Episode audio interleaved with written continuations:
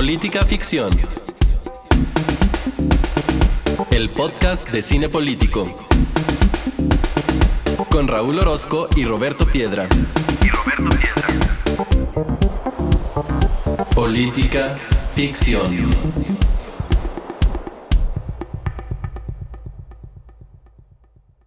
Bienvenidos al episodio número 81 de Política Ficción, el podcast en el que semana a semana vemos una película y la platicamos con ustedes en clave política. Yo soy Raúl Orozco y este es el único podcast patrocinado por Zoom Cola, el refresco favorito del pájaro loco.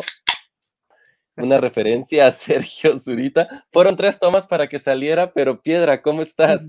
No, el eh, luego tu pinche chiste más difícil de entender, güey. Ah, mira, No, más que chiste, lo- más lo que que se- chiste era una referencia a, a- ahí a podcast, a cosas del pasado. Ah, oye, pero no, no vieron ustedes, querido público, lo que destapó este, este sujeto, ¿eh? Hasta Es que me la antojó la piedra. Es que me la antojó Piedra en la tarde. Puedes describirla, Roberto Piedra. Sí, sí, total, ni, ni modo que nos fueran a patrocinar. Se está tomando una sol clamato el desgraciado. ¿Qué piensas de eso? A nuestro invitado vamos a cederle la palabra, pero déjame lo presento. Está con nosotros otra vez Héctor Vázquez Talamantes. Lo único que necesitan saber es que es la persona más cercana al tenis que conocemos nosotros y entonces por eso está aquí hoy para hablar de King Richard, además de ser nuestro amigo y porque yo siempre digo que los amigos se conocen en las mudanzas y este par que estoy aquí en Política Ficción me ayudaron con la mía. ¿Qué onda Héctor? ¿Cómo estás? ¿Qué tal Raúl? ¿Qué tal Roberto? Pues encantado nuevamente de estar aquí con ustedes y, y, pues agradecer la, la invitación otra vez para, para estar aquí y platicar de, del buen King Richard. No, y aparte, pues tus, y aparte conviene traerte, ¿eh? Porque quizá no lo sabes, pero tus episodios son de los más altos, güey, en audiencia. ¿Ah, sí? Sí, No la sabía, banda Pero bueno, tienes ahí un, un buen séquito de seguidores porque en efecto, como dice Roberto, son tus episodios los que de repente hayan tenido este, la mayor cantidad de escuchas. Oye, también hablando de, de otros Vázquez y de audiencia, al buen Memo casi no le mandamos saludos, pero es que es como de esos, de esos escuchas así medio sigilosos que siempre nos oye, sugiriendo películas, ni, ni comentando, ni nada. Ahí está en las sombras, en la oscuridad, escuchándonos, pero siempre nos escucha, así que pues también se merece un saludito, aunque sea el buen Memo. Eh, Ah, pues, eh, eh, ¿en- ¿a qué vamos? No sé si empezar ya por, eh, ya hicimos como de todo, ya hicimos aquí la bienvenida con, con Héctor. Yo creo que entonces para entrarle rápido a los temas, me voy a pasar a la contextualización para después platicar primero qué nos pareció la película y después ya entrarle a los temas. ¿Cómo la ven? bien, me parece bien. Perfecto, entonces nos arrancamos y vamos a empezar pues con lo básico. En esta contextualización pues hay que, hay que decir que King Richard es una película que se encuentra primero en HBO Max, eh, es una película de 2021 y está dirigida por un director pues prácticamente poco conocido por muchos de nosotros, él es Reinaldo Marcus Green, tiene una película también con la que lanzó, se saltó a la fama en 2018, que si no me equivoco se llama Monsters and Men o una cosa así. Y en esta ocasión, ¿qué es lo que nos trae? Pues nos trae una biopic en la que toca base con, con la historia de probablemente, bueno, una de ellas seguramente y la otra probablemente, las dos mejoras, las dos mejores, perdón, jugadoras de tenis que ha visto este planeta. Estamos hablando de eh, Venus y Serena Williams, pero esta historia no es sobre ellas, por eso digo que toca esta historia de manera tangencial. Esta historia es sobre su padre. En esta historia vemos los esfuerzos precisamente de Richard Williams por convertir a sus hijas en las leyendas vivientes del deporte que ahora son. Y lo curioso es que una historia también conocida por quienes seguían este deporte, pues es que él siempre manifiesta que él tuvo un plan. Eh, de hecho, esta película en, en, España se llamó el método, el método Williams, porque precisamente lo que vamos a ver es cómo desde la niñez de, de estas dos jugadoras, pero en general de las cinco hijas que tuvo eh, Richard Williams con, con, con, esta esposa, que es su segunda esposa, si no, me, si no me equivoco, pues él tenía el plan de que todas fueran exitosas, de que todas fueran profesionistas y de que ahí hubiera una campeona de tenis Y esto era difícil para la familia Williams por dos situaciones. La primera de ellas es el asunto de ser afroamericanos y las desventajas que eso significa en Estados Unidos en cualquier actividad de la vida, pero sobre todo en un deporte, por un lado conocido por ser elitista y por otro lado por conocido por ser un deporte, pues que practicaba prácticamente la gente eh, blanca eh, la gente de color estaba fuera de este deporte. Y no solo eso, hay que remar con una situación de la que también vamos a platicar más adelante, que ellos vienen de nada más ni nada menos que de Compton, de este barrio en Los Ángeles que sabemos que hay situaciones complicadas relacionadas principalmente con las drogas, la violencia y la criminalidad. Y entonces esta familia tuvo que remar, todavía con esto en contra y lo que vamos a ver eh, en esta película pues son precisamente los primeros años de Venus principalmente, aunque también eh, se enfoca en la carrera de, eh, bueno, o en este inicio de la carrera de Serena, lo que vemos es realmente la historia de Venus, que era quien iba más adelantada, y estas dificultades por un lado familiares, como ya adelantábamos, y por el otro económicas que pasan la familia, y nada más para cerrar, cabe señalar que esta es una de las películas nominadas al Oscar en esta edición 2022 que premia lo mejor de 2021. En mi opinión, ahorita le voy a preguntar a Roberto y a nuestro invitado, es una de las que sobran, es decir, la película sí me entretuvo, me parece que las escenas deportivas son muy emocionantes, que es precisamente lo que buscas en una biopic eh, deportiva. Sin embargo, creo que pues, pues, pues e, es, mucho que esté nominada a mejor, a mejor película. Creo, insisto, que es una de las que sobra, pero aquí también una de las discusiones que se han abierto con esta película es, bueno, ¿y por qué nos centraríamos en la historia de papá de, de las Williams en lugar de las Williams? Bueno, no olvidemos que, por un lado, ellas son las productoras de esta película, entonces ellas deciden hacer una película homenaje a su padre y esto explica una de las situaciones que a mí me parece importante comentar sobre la película, que es lo idealizada que está la figura de, Richard Williams, pero no habría, no habría sido de manera diferente, siendo que sus hijas son las productoras. Hay una escena solamente, me parece a mí, en la que se cuestiona el personaje, pero esta escena me parece que es eh, fantástica. Es una escena que involucra a la esposa de, de Richard, cuando, si ya vieron la película, ya saben cuál es, y si no la han visto, no digo más para que lleguen este, sin el spoiler a la, a la misma, porque considero que es una de las escenas también más emotivas de la misma. Con esto cerramos la contextualización y me pasaré a preguntarle primero a Roberto, ¿qué le pareció? ¿Qué te pareció, Roberto, King Richard? A mí me gustó desde, pues, ¿qué, qué, cuántas veces la he visto? La he visto tres veces, en un espacio de, no sé, dos meses quizá, a lo mejor dos, tres meses. Y desde que la vi, la verdad, pues me gustó, pero también me sorprendió la nominación a los premios de la academia. Creo que está un escaloncito abajo. O sea, se disfruta como película deportiva, como ya hemos dicho aquí muchas veces en este programa, que disfrutamos las películas deportivas que nos parecen emocionantes, emotivas, algunas hasta nos sacan la lagrimita, y bien pueden ser un bodrio, pero nos emocionan aquí. A Héctor también, la, esta de de Disney, la de McFarland.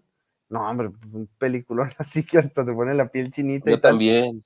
Sí, tú también, pero pues sabes que es una película pues dentro de esa gama, ¿no? De, de deportes y es muy difícil que una película con estas características brinque al gran cine, ¿no? Y sobre todo en una entrega en la que se quedan fuera películas como Annette. Y entre Annette y King Richard, pues en términos cinematográficos hay una brecha gigantesca. Entonces sí sorprende que esté en el Oscar, pero en mi corazoncito sí estuvo y yo en, el, en aquel ranking que hicimos aquella vez, yo la puse al filo de entrar al top 10, la puse en mención eh, honorífica y de las cosas que más me gustaron eh, es cuando se termina la película, las escenas postcréditos con el King Richard verdadero, creo que eso que ya no es parte de la película formalmente, es de los picos de la película y esta canción, eh, bueno, la, banda sonora original de, de Beyoncé, se me hace poderosa y ya la puse en la lista para correr y es bastante prendido que me pongo cuando sale. Yo también la puse acabando la película, la puse directo a la, a la lista. Héctor, ¿qué onda con la película? ¿Te gustó? Digo, ya le anticipaba al público algo que a lo mejor muchos de ellos no saben, pero pues tú practicaste esto de manera, de manera seria, entonces creo que por ahí puedes tener también una apreciación todavía quizás más emotiva que nosotros sobre el tema. Sí, gracias Raúl. Pues sí, de hecho, eh, yo desde la primera vez, solo la he visto dos veces, pero desde la primera vez me gustó mucho.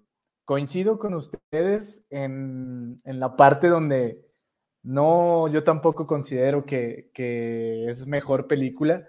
También tiene mucho que ver Will Smith en su actuación. Siempre hace un papel o hizo un papel excepcional pero creo que también este, siempre me han gustado las, las películas de deportes, ya lo mencionó Roberto con McFarland, está 100 metros, hay películas buenísimas eh, que están basadas en hechos reales, como que le meten más espinita, eh, pero esta en especial, pues yo tengo desde los siete años jugando tenis, entonces pues llega el punto hasta donde te como que te involucras más en la película, te metes, te regresas a tu infancia, te regresas a, los problemas que tuviste cuando jugabas, te, creo que le dieron al clavo muy bien en, mencionar lo elitista que es este deporte, es el, el, famoso deporte blanco de blancos. Entonces creo que, creo que le dieron al clavo, me sentí identificado, la verdad, y creo que esto le dio un plus para, para que eh, me gustara mucho la película. Perfecto, Héctor. Y fíjate que quiero empezar esta ronda de preguntas que voy a hacer a ambos, precisamente contigo, para que nos ayudes un poco a poner en contexto qué es lo que significan o qué es lo que representan las hermanas eh, Williams para el tenis. Es decir, cómo ponemos eh, sus carreras en su justa dimensión. McEnroe, si no me equivoco, dice que no ha visto a nadie más dominante en el deporte que a ellas e incluye a los propios eh, hombres. ¿Cómo podemos medir este éxito y lo que representan ellas para el tenis? Sí, pues yo creo que eh, todos los, que nos escuchan, yo creo que no me dejarán mentir las Williams. Yo creo que no hay persona que no las conozca. Eh, las Williams, pues son, rompieron récords de todo, Serena ha ganado 23 Grand Slams, con eso la convierte en la, en la tenista con más títulos en la historia, tanto de hombres como mujeres. Aparte que vienen, ¿de dónde vienen? Eso es lo, lo, bonito, lo padre de su historia, porque ellas no solamente representan al tenis, sino representan a toda una comunidad donde de lo difícil que fue en, eh, destacarse en un deporte que necesitas equipamiento muy caro, instalaciones específicas y no todo mundo entra a esas instalaciones específicas.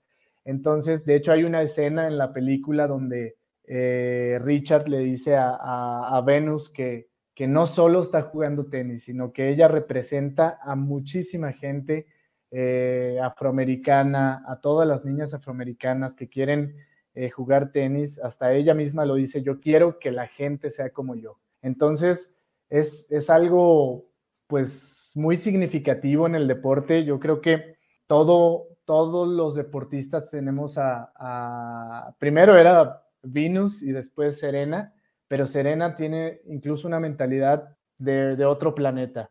Eh, fue algo que les inculcó también Richard, esa mentalidad fuerte, esa mentalidad de sobresalir, esa mentalidad de, de si pierdo me levanto, no importa lo que me digan, aunque yo no pertenezca aquí, porque ellos nunca, nunca se sintieron parte de, sino, a ver, nosotros pertenecemos a Compton, pertenecemos al gueto, llegaban a los clubes deportivos estos de puro blanco, costosos, carísimo, todo.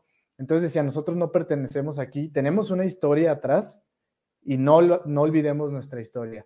Entonces, pues es algo, algo que ha marcado mucho la carrera de, las Williams. Aparte, toda la, actividad social que hacen con la comunidad afroamericana y para impulsar el deporte en general, no nada más en el tenis, y pues para sacar adelante a los niños que quieren practicar algún deporte y sobresalir en, cualquier eh, disciplina. De acuerdo, Héctor. Piedra, también un poco abonando a esta pregunta que le hacía Héctor, ¿qué, ¿qué, representan las hermanas Williams para este deporte, para el deporte en general? Es decir, sabemos que son, eh, que, Serena Williams, por ejemplo, la mejor tenista de la historia, pero acabábamos de ver, por ejemplo, entrábamos en una polémica que dijeron, nadie en la historia, ninguna persona en la historia ha ganado tantos, y alguien dijo, ey, ey, ey, ey, acá Nadal. Ajá. Nadal, Nadal. Sí, ahora que acaba de ganar su 22. Piedra, cómo dimensionar esto en el deporte. 21, perdón. 21, 21, tiene 21. Sí, nada, tiene. Digo que entre 21 y 22 la diferencia, pues ya. Ya que te echaste 21, ya 22, ¿qué? y ahora que Djokovic, sí, eso te iba a decir, ahora que Djokovic está con sus idioteces y los, y los rusos están medio vetados del circuito, pues nada la tiene para ganar el 22, el 23, el 24 y hasta que se aburra. Pero sí, de lo, de lo que decía Raúl, eso es parte de lo más emotivo de la película. Ellas uno podría pensar que su grandeza se menoscaba un poco, se difumina por el hecho de que sean tenistas y que el tenis pues es un deporte realmente poco popular alrededor del mundo. No poco popular, digo, todos tenemos la noción del tenis, pero me refiero a que el tenis no es uno de los deportes más practicados en el mundo ni de cerca, ni el que tiene las menores audiencias. Entonces uno podría pensar que el hecho de que hayan hecho todo esto en el tenis pues quizá eh, disminuye un poquito su leyenda, pero al contrario, la incrementa de manera exponencial, porque si en, en algún lugar pudieron haber brillado, era en ese. Quizás se me ocurre, por ejemplo, algo como el golf, tal vez, o sea, pensando en, en deportes elitistas y pensando en un espacio en el que difícilmente una chica de Compton eh, afroamericana pudiera brillar, pues quizás se me ocurre el golf,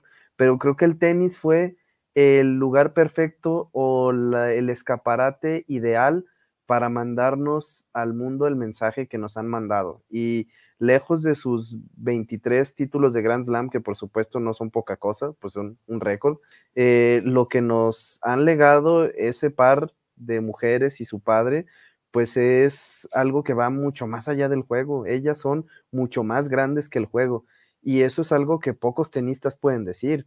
Djokovic, por ejemplo, podrá llegar a 25 quizá algún día y superar a Serena, pero Djokovic pues no me parece que eh, haya mandado un mensaje contundente, incluso creo que su, en ese caso sí su leyenda sí se ha difuminado un poco por las estupideces que ha hecho y dicho eh, últimamente, y Serena y Venus cada vez que se pararon en una cancha pues demostraron algo que nadie había demostrado.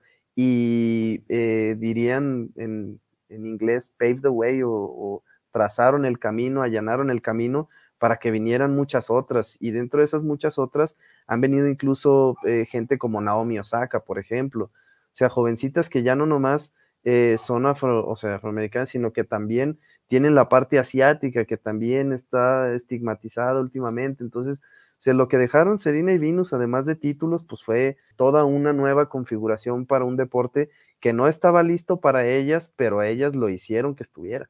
Ahora que Roberto menciona el nombre de Serena como tal, creo que el mundo, Roberto, se divide en dos personas, quienes decimos, por ejemplo, en los noventas, Selena y Selena, hablando de la cantante, Selena Quintanilla, o, Selena Quintanilla. Poteiro, potaro, dirían en Francia. Exacto. Oigan, antes de entrarle un poco a los temas más este, serios, digamos, de política ficción, quisiera aprovechar que de alguna, bueno, no de alguna manera, los tres que estamos aquí en algún momento de nuestras vidas, digamos que practicamos deporte a un nivel competitivo. Roberto el caso de fútbol, este Héctor el caso de tenis, yo el caso de, de atletismo y quisiera empezar contigo Héctor en general, ¿qué representa el deporte para ti? Porque generalmente cuando vemos una, un drama deportivo, la película en sí misma nos puede atraer sin la necesidad de que hayamos practicado deporte alguno, pero cuando ya estás metido en esta onda y practicaste deporte a nivel competitivo, creo que de alguna manera sabe un poquito diferente. ¿Cuál es tu experiencia en general con las películas deportivas, eh, siendo alguien que practicó deporte? Digo, sigues practicando, pero me refiero en su momento a nivel competitivo. Sí, bueno, el, deporte para mí siempre ha sido una parte fundamental en, en quién es mi persona, ¿no? el hecho de, practicar un deporte a un nivel un poquito más alto, un poquito más de, alto rendimiento, te hace tener varios o que desarrolles varias, varios factores como disciplina, este, que trates de, sobresalir, que la mentalidad, no quiero decir que se hace un poco más fuerte, sino eh, que tienes esa resiliencia para, salir adelante. Y, y me ha servido pues en todos mis ámbitos, laboral, familiar, este, en el mismo deporte. Creo que eh, también es importante el diferenciar de un, deporte individual a un deporte en equipo. He jugado los dos, obviamente los dos tienen sus, sus, dificultades, sus vivencias, pero también en un, deporte individual donde no, no, tienes coaching, donde eres tú solo, así estés perdiendo, así la estés regando, tú tienes que hacer como una introspección, ver qué está saliendo mal y sacarlo adelante. Lo mismo pasa en un equipo, en un equipo, eh, en un deporte de equipo, pues igual también tienes que ser parte de ese equipo, si no, pues no va a funcionar de nada, entonces tienes que funcionar como uno mismo. Entonces esas dos vertientes como que te hacen, te hacen pues ser como un poco multifacético en, todas, en todos los ámbitos, porque yo, pues siempre desde niño creo que he sido una persona muy competitiva y si me meto a jugar algo eh, nada más para que sea recreativo, creo que le meto ese feeling más, más intenso. Si es, vamos a correr un medio maratón y es recreativo, pues hay que meterle el feeling de, ¿sabes qué? Pues quiero quedar en mínimo entre, entre tantos. Y lo mismo pasa en la, escuela, lo mismo pasa en, el trabajo, lo mismo pasa en esto. Llega el punto donde pues tampoco ser tan competitivo en todos lados es bueno, pero pues te lleva a, querer sobresalir, a querer hacer las cosas bien y a la primera. También tienes como una, una tolerancia a la frustración. Creo que ahí pues te enseñan a perder porque vas a perder. Nadie, nadie gana todo a menos que sea Roger Federer, es mi ídolo. Un beso hasta Roger Federer. Pero este, sí te hace una tolerancia a la frustración buena, eh, te enseña a perder, te enseña a trabajar en equipo, te enseña a, a, ser un poco humilde, porque siempre cuando ya practicas un deporte a cierto nivel, pues tiendes a perder los pies de, de la tierra si no tienes bien las bases, si no tienes bien la disciplina, si no tienes bien la formación, que es una de las cosas que ahorita en México pues estamos pues medio mal, pero pues bueno, en sí el deporte y más el tenis para mí ha sido importante por esas, esas cuestiones, me ha hecho quien soy, eh, por eso le tengo especial cariño y por eso esta película como que me, llegó un poco más, eh, estuvo más llegadora. Bien, fíjate que ahorita que mencionas Héctor este asunto, pues sí, de digamos, de todas las áreas en lo personal que la práctica del deporte nos puede impactar y que mencionabas este asunto de, pues, de los deportes en equipo y los deportes individuales. Precisamente la razón por la que yo me metí a atletismo fue porque este, no quería ningún equipo, ningún deporte de equipo. dije, lo que hago. no se completaban, ¿Eh? güey. No, pero ya estaba aquí. Porque en Tocumbo no se completaban. Ah. no, pero ya estaba aquí. Y eh, desde la secundaria y la prepa que practiqué atletismo de manera seria, era porque yo no quería estar haciendo equipo con nadie. Ya después te enseña la vida que precisamente esto, esto se trata de, de hacer equipo y con alguien que he hecho equipo en muchas cosas es Roberto Piedra. Piedra, ¿cómo, ¿cómo vives en este sentido tú como una persona que, insisto, practicó deporte de alto rendimiento? Estos dramas que nos presenta el cine, porque esa vida, como esta fase, esa frase, perdón, de que cuando nosotros nos ponemos frente a una pantalla en una sala de cine, creemos que estamos viendo la película, pero en realidad estamos echando un ojo a, nosotros mismos. Claro, sin duda. Y cuando lees un libro, claro que eh, estás leyendo las palabras que el autor o la autora pusieron ahí para ti, pero tú te estás leyendo a través del libro y si escuchas una canción y si te paras enfrente de una escultura, o sea, es bueno, no, no, digo que sea imposible, pero me parece difícil y quizás hasta insensato eh, pensar en que las cosas que ve uno solo ocurren afuera de sí mismo, ¿no? La interpretación que hace uno de las cosas, pues es lo que enriquece. Y en ese sentido, el cine de deportes, pues para quien no gusta de los deportes, pues quizá siempre será ese cinito, ese cinito chafa, ese cinito que quizás solo se compara con las comedias románticas, con la animación, o sea, como que ese... Muy de fórmula.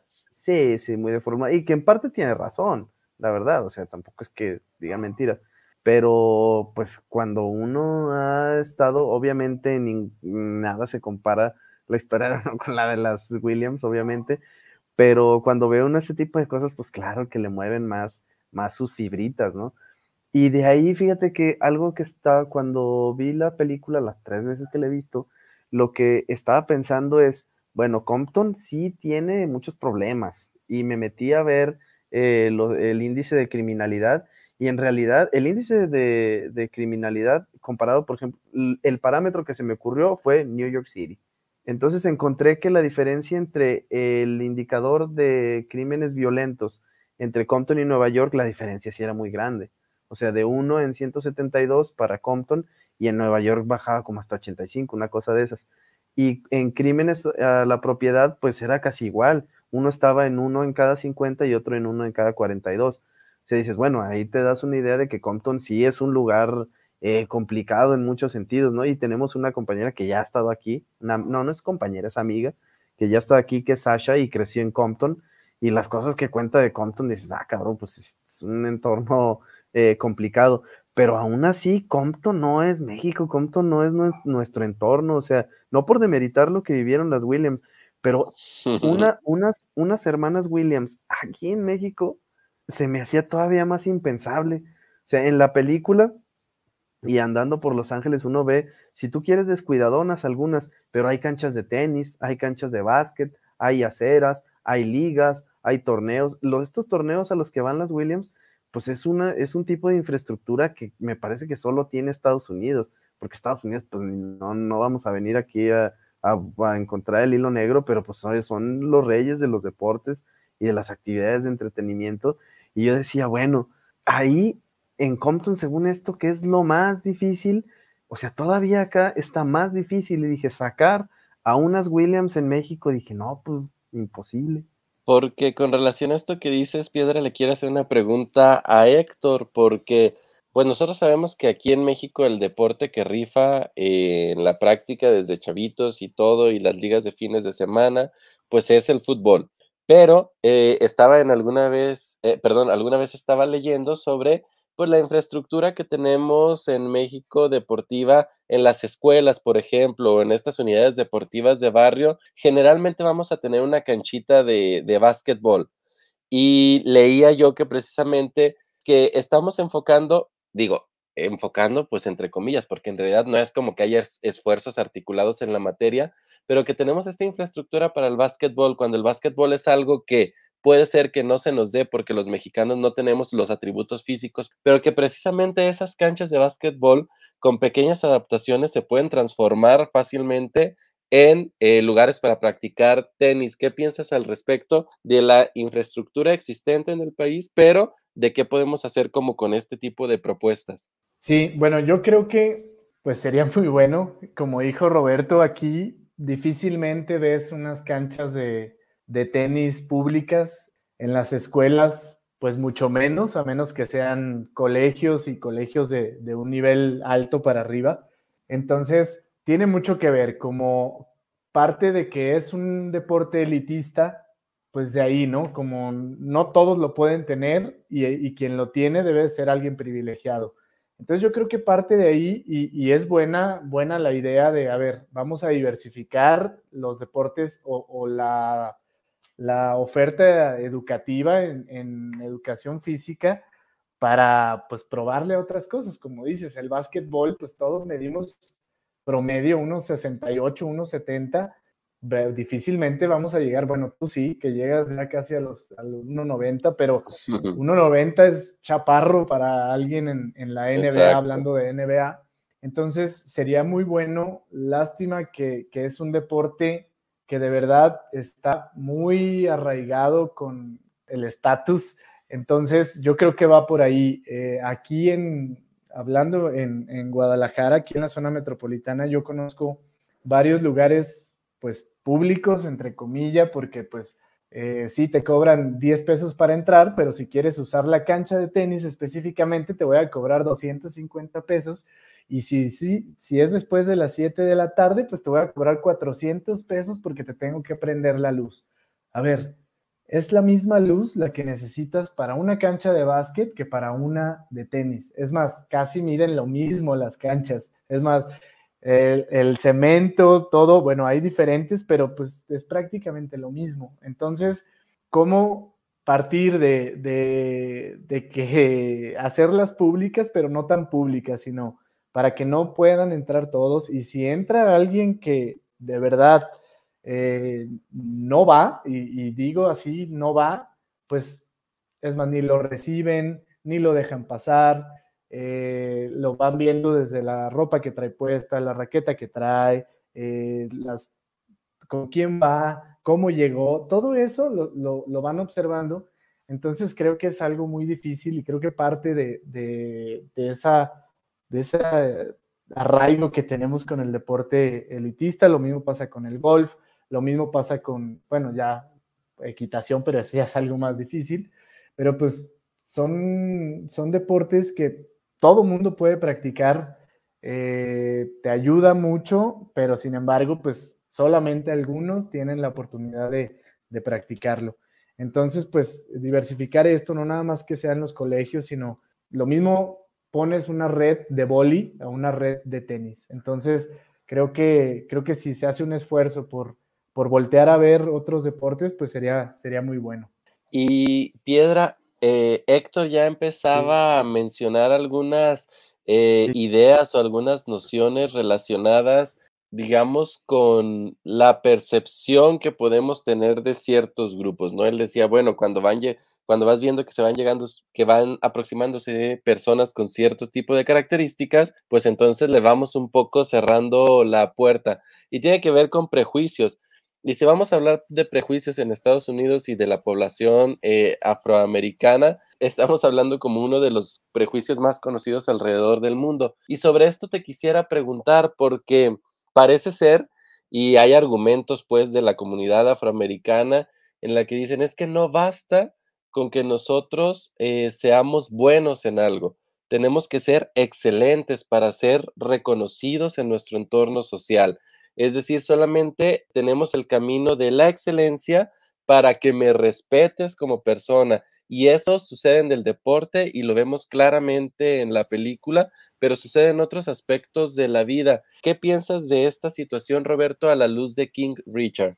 Sí, por supuesto, y hasta documentado. Fíjate que hay un, fragmento de libro Soccernomics de Simon Cooper y eh, y el, otro autor es un apellido impronunciable como de origen polaco, quiero pensar yo, que ese fragmento de ese libro se llama Los caballeros los prefieren rubios y da cuenta de cómo instintivamente el escauteo o la visoría, como su traducción al castellano, de los equipos de fútbol siempre eh, está instintivamente orientada a seleccionar a jugadores eh, blancos o rubios por encima de otras tonalidades.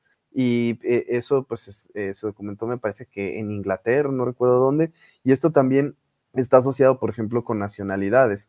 O sea, un futbolista brasileño, un chef francés, ya habíamos hablado de esto a propósito de, de, Ratatouille, me parece que hablamos de ello, pero sin duda ha habido no nada más eh, Serena y Venus. Creo que desde, híjole, no quiero decir que ahí empezó, este fue el parteaguas, pero sin duda creo que uno de los grandes hitos de la comunidad afroamericana hacia el mundo fue aquel momento sublime de, de Lewis eh, ganando en los Juegos de Múnich ante la mirada de Adolfo Hitler. Creo que... De Jesse Owens, más bien, ¿no? ¿Qué dije? Eh, Lewis. Lewis. Eh, como que estás pensando en Lewis. Jesse Owens. güey. Yo creo que sí nos dio COVID, Raúl, a ti a mí recientemente, porque ya segundo episodio en el que la memoria hace estragos, pero fíjate que esa historia la tengo tatuadísima precisamente porque pues yo que practicaba 100 metros, 200 metros y salto de longitud y relevos 4 por 100, uno de mis momentos favoritos en la historia por todo lo que conjunta pues precisamente es ese que te dejo mejor a ti describirlo.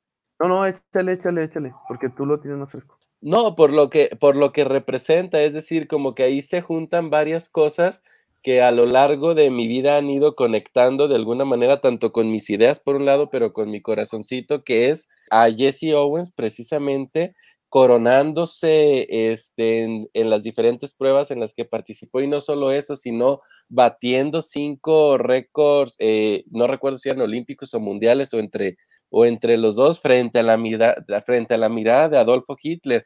Y digo que estas cosas que conectan con uno tanto con sus ideas como con su corazoncito, porque está pues el enfrentarte al autoritarismo, a la dictadura, enfrentarte al racismo, a la idea de que la, dicho en estos términos, sobre todo en ese entonces, de que la raza negra era una raza inferior porque la raza aria era la, suprema, y entonces darle la vuelta a todo esto me, me parece una historia muy emotiva y leía precisamente una crítica que no sé si estoy de todo, del todo de acuerdo, pero una crítica a, Jesse Owens en, la que decía, es que él nunca supo realmente el valor histórico que tuvo lo que hizo y nunca lo promovió como tal. No estoy tan seguro, no, estoy tan seguro, no tengo como información al respecto, pero lo haya sabido o no lo haya sabido, el hecho ahí está y la admiración llega hasta nuestros días. Tú lo acabas de citar. Sí, y eso ocurrió en los años, eh, Múnich, ¿qué fue? 1936. En el 36, Múnich 36. Estamos hablando que para México 68 las cosas no cambiaron prácticamente nada, a tal grado que aquí mismo en México, en el podio, vimos otra de las grandes imágenes de la comunidad afroamericana manifestándose a través del deporte con aquel eh, podio en que estuvieron John Carlos y Tommy Smith, que hicieron, que caminaron descalzos hasta el podio y que al recibir las medallas levantaron eh, uno de los puños con un guante eh, negro. Ahí pues otra vez el mundo escuchó esas dos palabras de Black Power y al parecer pues las tiene que escuchar una y otra y otra y otra vez porque la historia se repite de nuevo y hasta 2022 sigue pasando y ocurriendo exactamente lo mismo. Nada más parece que cambiamos las imágenes poderosas, nos conmovemos un ratito, se nos pone la piel chinita, escuchamos hablar a LeBron James, escuchamos hablar a otros eh, ídolos o otras eh, caras de la comunidad afroamericana y en realidad no pasa nada. O sea, siguen enfrentándose a lo mismo. Eh, Héctor estaba, comentaba con él hace algunas semanas esta serie de Colin Kaepernick, en la que en realidad es uno del, él tiene el talento sin duda para estar en la NFL y no está en la NFL porque son un montón eh, de dueños blancos, conservadores, generalmente republicanos, que impiden que él esté en esa liga por haberse manifestado por algo por lo que sin duda tenía que manifestarse. Entonces, eh, esta historia no para, nada más se repite, nada más cambia de caras, pero nada se resuelve de fondo. Sí, y está muy interesante porque quiero unir esto que dices, Roberto, también con lo de Kaepernick para que este Héctor tenga entrada con ello, con una situación. Eh, son como muy populares las imágenes que hemos visto de Novak Djokovic, este, enfurecido, aventando la, la raqueta, este, con el rostro transformado, y parece ser que no pasa nada. En el caso de esta situación que se que en, la que le exiges la excelencia a la población afroamericana, no, no solo tienen que cargar con esa situación o no solo manifiestan ellos que tienen que cargar con esa situación, sino que además espera que si son talentosos, que si son buenos en lo que haces, que si dominan algún deporte, lo hagan también con humildad.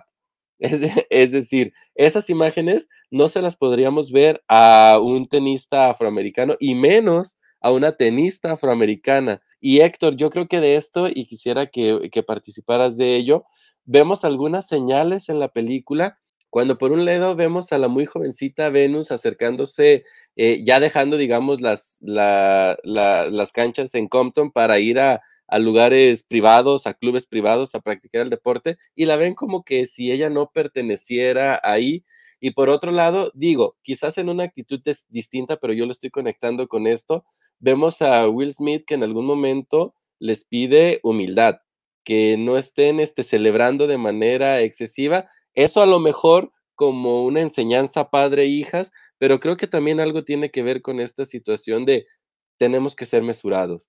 Sí, claro, yo creo que, es algo que, siempre cuidaron, el, bueno, siempre cuidó Richard de, la humildad, también como enseñanza, pero pues dentro de él, pues como protegerlas, ¿no? Él siempre habló de protegerlas ante muchas cosas, incluso ahí cuenta una historia donde cuando los negros no tenían permitido tocar a las personas blancas y da un cambio a un, a un señor blanco, y lo empiezan a agarrar a golpes porque accidentalmente rozó su mano y, lo único que hizo el papá de Richard pues fue correr y él pues lo, molieron a golpes. Entonces creo que también es como parte de enseñanza de ser humilde, pero también como parte de, protegerlas. También esta parte que, dices de, de, Djokovic, porque Djokovic es, es, yo creo que de los tenistas más polémicos que ha habido por las tonterías que, está haciendo ahorita y las que venía haciendo anteriormente. Por, recordemos que perdió un US Open eh, por pegarle a una juez de línea sin, sin razón alguna. Entonces, esto pues es impensable con una persona eh, afroamericana. Incluso ahora eh, se manifestó Serena Williams cuando Djokovic, no, perdón, Zverev, ahora en el torneo anterior, en Acapulco, de hecho, eh, golpea al, juez de silla, eh, le da unos raquetazos ahí a la silla y dice Serena, si yo lo hubiera hecho, estaría presa. Entonces, hay que ver también, eh, Zverev, pues es alemán, es güero, es alto, es todo el estereotipo que queremos ver en un tenista. Entonces, Serena dice, si yo hubiera hecho eso, estaría presa. Una vez Serena tuvo una, una situación, incluso en el US Open, donde pues se descargó contra una juez de línea, nunca la tocó, nada, fue puro grito a una, una mujer juez de línea y le fue como en feria, como dos años, multas impresionantes y a Zverev que le dijeron, ¿sabes qué? Pues sí, la regaste, entonces está suspendido el torneo, pero aquí te esperamos en el próximo torneo.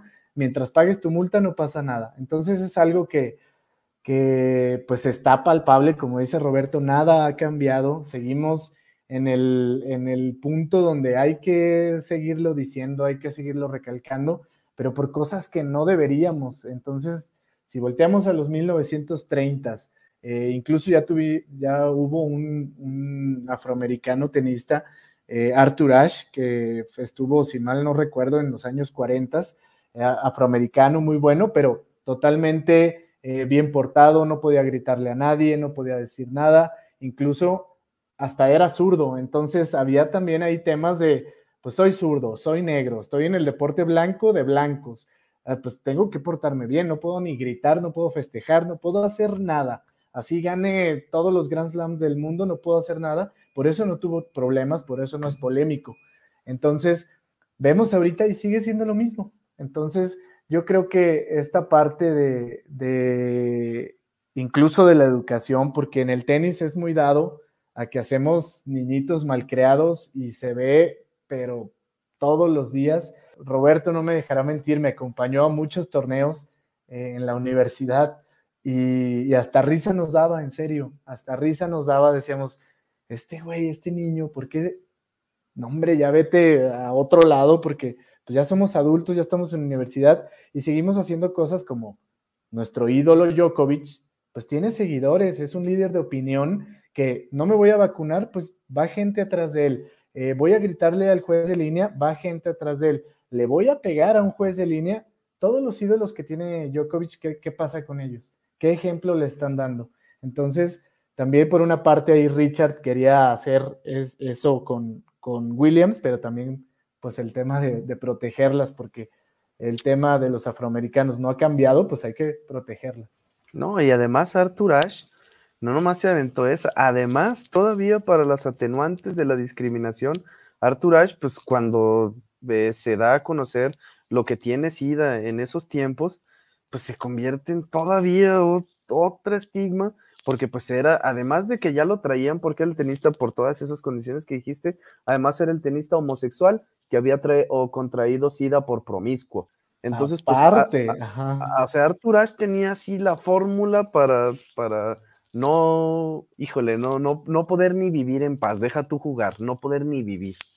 Creo, Piedra, que se escucha un ruidito en tu micrófono. No sé si lo traes ahí muy pegadillo a la barba, pero algo así se escucha. Pero aprovecho. No traigo, güey. ¿Cómo le pero aprovecho este espacio entonces para hacerte a ti la siguiente pregunta, Roberto, y creo que con esta prácticamente estaríamos terminando el política ficción de hoy. Y digo, también se la voy a regresar a, a Héctor, pero hacías tu mención de estas grandes imágenes que nos ha dado el deporte relacionado precisamente con deportistas este, de color, deportistas negros, y dices y dices bien que se nos olvidan también y que volvemos a repetir las mismas situaciones como sociedad y que luego tienen que venir otra vez estas imágenes para recordarnos la importancia de un tema que sigue vigente.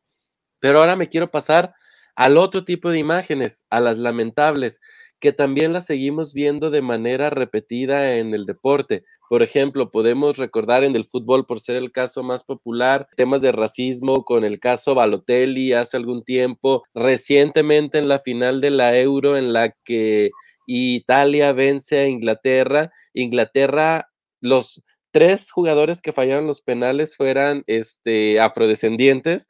Entonces, se vino toda una situación de comentarios en las redes eh, atacándolos por su origen étnico y achacándoles a ellos directamente la derrota, no por la manera en la que patearon o no patearon ese balón, sino por su procedencia. Todavía tenemos estos atavismos, Roberto. Sí, desgraciadamente. Y la verdad es que el deporte siempre nos gusta pensarlo romantizado de que saca lo mejor de nosotros y a veces quizás sí es, pero también saca lo peor de nosotros. Y hay veces en las que uno se cuestiona y dice, bueno, en realidad a, ti no te gusta el deporte, o sea, eh, te gusta tener un marco de pensamiento y que nada lo trastoque y no ver nada fuera de lo que a ti te gusta ver.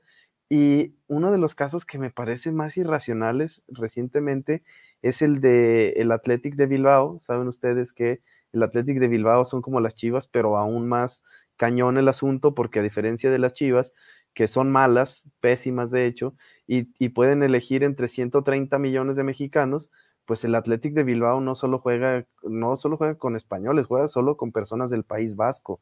Entonces ahí se le reduce eh, enormemente el margen de tener, primero, hombres, hombres en edad de practicar un deporte profesional, hombres con las condiciones de practicarlo, con el talento, y luego tener el talento para jugar fútbol a un nivel distinto. Y luego para tener el, talento suficiente para jugar en la Liga Española. O sea, tienen muy poquitos hombres o, personas de las cuales elegir, y aún así eh, surge un futbolista llamado Iñaki Williams, que es, es de raza negra. Entonces, gran parte no, no podré, no voy a decir la mayoría porque no me consta que sea el 50 más uno, pero gran parte de los aficionados del Athletic de Bilbao desprecian a su mejor jugador a pesar de que cumple con el requisito, porque el requisito según el estatuto, pues es que sea vasco por nacimiento. Iñaki Williams es vasco por nacimiento, pero a la afición no le importa eso y dice, no, no hay vascos que se apelliden Williams, no hay vascos negros. Entonces, a ese nivel dices, güey, pues la verdad es que el deporte y tu equipo te importan poco. O sea, si es tu mejor jugador y cumple con el estatuto, pues deberías dejarla pasar, ¿no?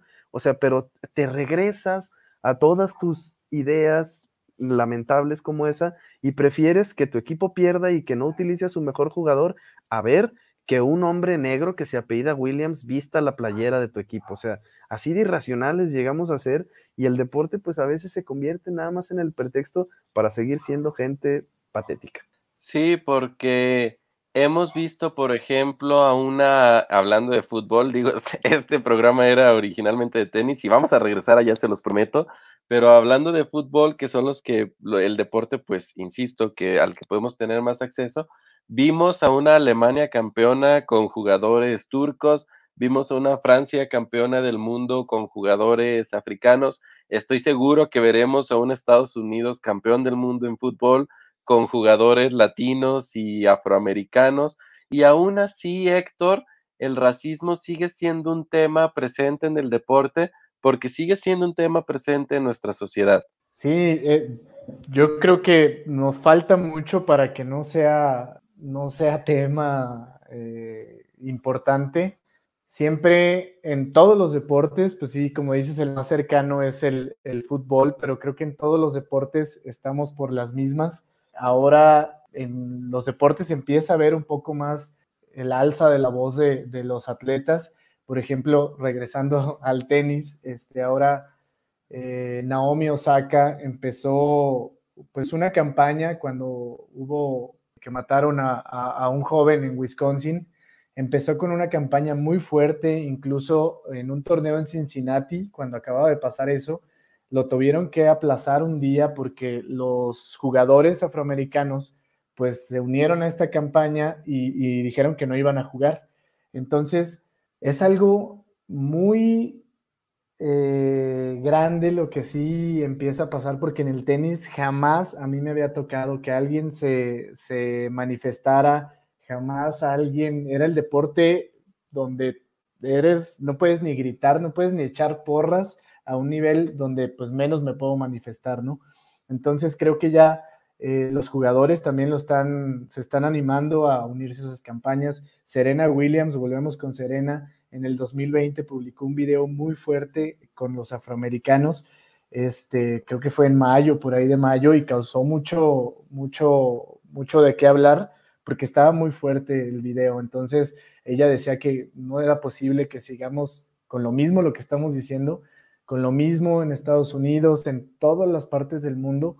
Y, creo que eh, el deporte de repente pierde su, su como su enfoque. Como dice Roberto, el deporte todavía nos sigue enseñando que hay personas que seguimos siendo malas, pero el, deporte se supone que es para eso, trabajo en equipo, unirnos entre todos, eh, diferentes nacionalidades, el, mundial, eh, los torneos Grand Slams, el Super Bowl, todo esto se supone que es para que todo el mundo lo vea, que sea para todo el mundo, que sea de fácil acceso para todos, pero la realidad en las entrañas de cada una de las disciplinas creo que se sigue viendo muy difícil y no nada más con los afroamericanos, como vimos con el caso de Arthur Ashe, con personas de la comunidad, con personas que, que no tienen las mismas facilidades, donde hay brechas económicas muy fuertes, donde todo eso, el deporte nos sirve para señalarlo, para que se note más, para que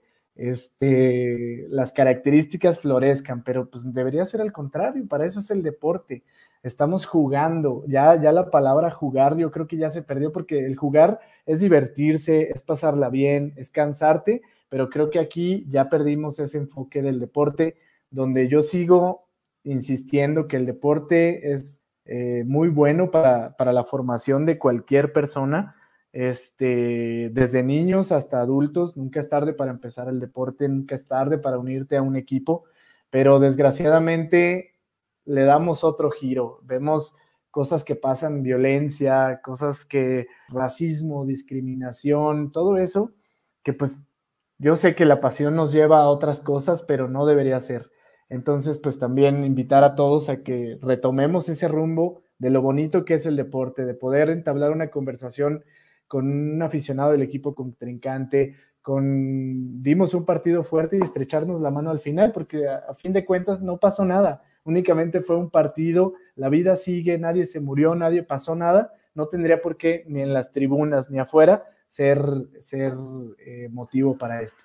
De acuerdo, Héctor. Voy a, voy a seguir tu participación como una ronda de cierre y después pediré a Roberto que tenga ya el cierre de esta conversación y que nos diga este dónde que nos diga dónde nos pueden encontrar y qué vamos a ver la siguiente semana. Yo quisiera nada más cerrar con la idea que ya platicábamos cuando vino Itzel Coca precisamente hace algunas semanas, eh, de que debemos dejar de ver el deporte femenino o femenil como una rama inferior a la, a la varonil.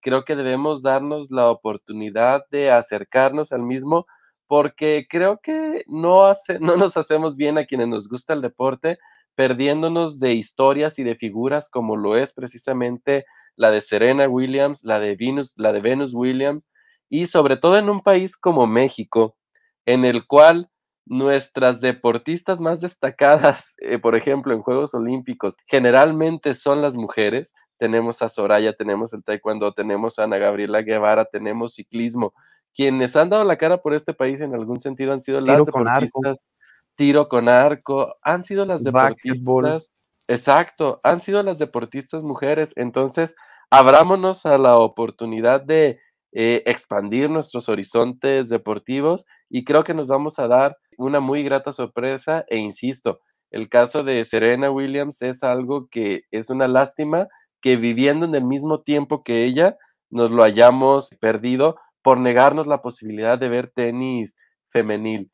Roberto, cierre, redes, ¿qué veremos la siguiente semana? Siguiente semana vamos a ver precisamente, ya que decía Itzel Cocarríos, pues va a venir otra vez Itzel Cocarríos y vamos a ver esta nueva película de Pixar Studios que se llama Turning Red en inglés. Eh, se vino acá como Red y está disponible en Disney Plus. Eh, yo todavía no la he visto, pero eh, con lo que he visto en redes y todo lo que ha levantado, creo que inevitablemente eh, va a ser un buen episodio, va a haber tela de dónde cortar. Y creo, no, bueno, no me predispongo a que me gusten o no las cosas desde antes, pero parece eh, prometedor esa película. Ya nos acercaremos aquí en estos días a verla. Entonces, el próximo martes, después de que escuchen esto, van a tener Turning Red. A mí me siguen en arroba rpiedra5, al buen Raúl en arroba soy este Raúl. Eh, política ficción 81 estoy viendo aquí. Madre santa. 81. Como Patrulla 81, hablando del duranguense que nos acompaña hoy. ¿Sí sabes qué es Patrulla 81? Sí sé, no sé qué canta, y no sabía que eran de Durangos, pero de Durango, pero sí he ah, escuchado Patrulla 81. pues canta duranguense.